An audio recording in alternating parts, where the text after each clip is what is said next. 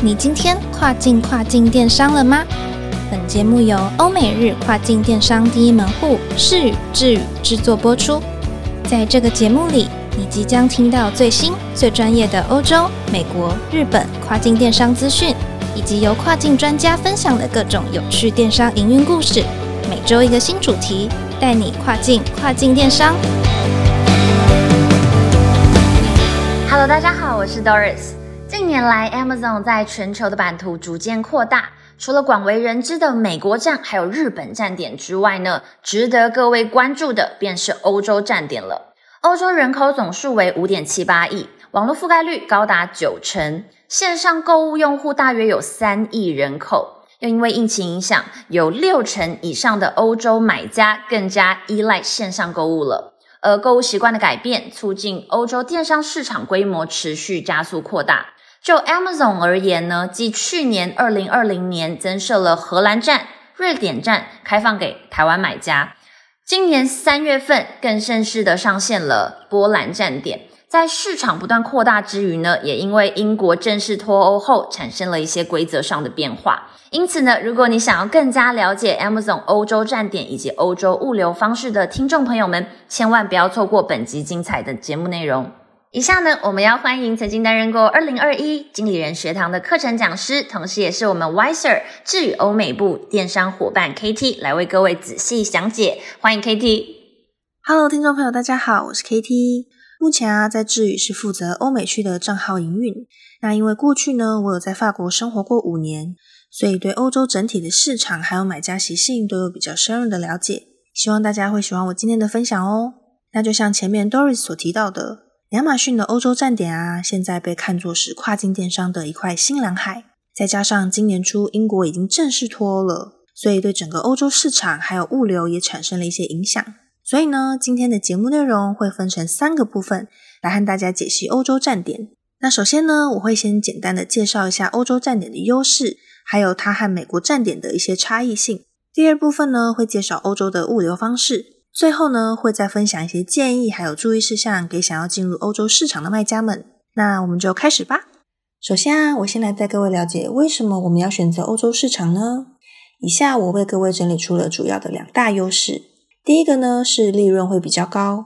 根据我们的经验啊，欧洲站点的平均利润啊，通常会比美国站点高差不多两到三成哦。主要呢是因为欧洲人他们普遍更注重产品的品质。所以啊，高质量的产品就会有比较高的利润空间。那第二个呢，就是欧洲市场的规模仍然在快速的成长中。从去年开始，因为受到疫情的影响，欧洲整体的电商需求一直不断的在增加。那像是法国、西班牙、意大利等站点的流量还有销售量都一直在快速的增加哦。那么了解完欧洲站点的优势之后，我们也来说说欧洲站点和美国站点在操作上有什么不一样吧。下面我也列出了主要的三大差异，大家仔细听哦。首先，第一个，欧洲购物的季节性呢比较强烈，不像美国啊，他们在夏季有 Prime Day，冬季有黑色星期五，还有圣诞节等活动。欧洲人呢，他们在夏季的时候普遍喜欢出国旅游。我印象很深刻的就是，之前啊，我还住在巴黎的时候，从六月份开始。就会慢慢发现，巴黎渐渐的变成空城，只剩下一堆观光客，真的是非常非常的有趣。另外啊，欧洲除了 Q 四的黑色星期五还有圣诞节之外，其他时间并没有比较特别的购物节庆，也因此电商的高峰期呢，全部都集中在十月到十二月。不过啊，这段期间的销售额呢，会占全年销售额的一半以上，所以欧洲的出货量并不会输给美国哦。那第二个啊，就是欧盟，他们针对某些产品的品类会有一些特殊的规定，会需要提交相关的认证资料和文件。举例来说呢，像是电子产品就必须准备 C 认证之类的等等。所以各位卖家必须要特别留意一下相关规定哦。第三个呢，就是欧洲买家他们相较于美国买家是比较有耐心的，普遍来说非常的好沟通，客诉问题也会很好解决。那在我们对欧洲站点有了基本的认识之后呢，接下来我们来说说欧洲的相关物流服务吧。那在欧洲站点的物流呢，和美国站点一样，分为了 FBA 还有 FBM。首先，我们先来说说 FBA。FBA 呢，也就是由亚马逊出货。在欧洲站点呢，又有将 FBA 细分成为 EFN，还有 Pan European Program。这边我们简称 Pan EU。首先是 EFN，也就是我们俗称的欧洲物流配送网，意思呢就是将商品和货物统一放在单一个国家。比如说呢，我将我的货全部放在法国，那当有订单发生的时候啊，无论订单呢是在法国、德国或是西班牙，全部都会统一从法国的仓库出货哦。那 Pan EU 的话呢，意思就是将货物呢分散放在不同国家的仓库。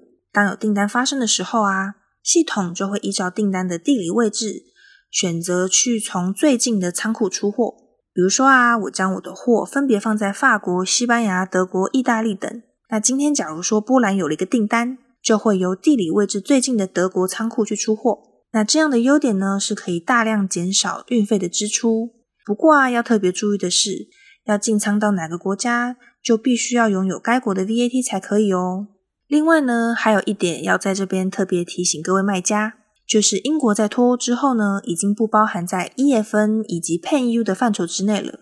所以各位卖家啊，必须将英国视为一个独立于欧盟国之外的市场，也因此呢，会需要克服一些英国他们自己特有的金物流相关课题哦。接着呢，是 FBM，也就是自发货的部分。这边呢也分成了一般的 FBM 以及 SFP。那一般的 FBM 呢，就是由卖家自行出货，或者是由第三方仓管来去配合出货。那 SFP 呢，简单来说就是带有 Prime 标章的 FBM。这个 Prime 标章啊，是卖家需要自行向亚马逊申请的哦。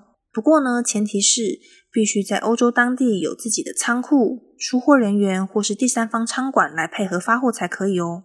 那如果经过官方的审核通过，然后有得到这个 SFP 的 Prime 标章的话，不但可以增加买家的信任度，对搜寻引擎也会有加分的效果哦。说到这里啊，我相信大家对欧洲站点都有一定的了解。最后，我就在这边小小的帮各位总结一下，在欧洲站点上架的话，会需要注意些什么呢？以下我简单列出了四个要点来给大家参考看看。第一个呢是增值税，也就是我们很常听到的 VAT。如果你想要在欧洲站点开卖的话呢，就一定要有这个 VAT 才可以进行后续的操作。那可能有人会问，我应该申请哪个国家的 VAT 呢？其实啊，这个很简单的，你想要在哪个站点开卖，那就申请哪个国家的 VAT。不过啊，每个国家的 VAT 税率还有要申报的频率都有所不同，因此必须要多加留意该国的相关规定哦。此外啊，从今年也就是二零二一年的七月起。欧盟呢，他们针对 VAT 的收取规定有了大幅度的变更，进入欧盟市场的成本还有门槛都相对提高了不少。所以我在这边要提醒各位卖家，必须要记得先将成本利润结构精算清楚，再进入欧盟市场哦。接下来呢是 KYC 审核，这个啊是针对在欧洲站点的卖家所进行的公司所有人身份审核，是根据欧洲监管机构的要求，所以必须要特别注意。否则就无法顺利在欧洲平台上销售产品喽。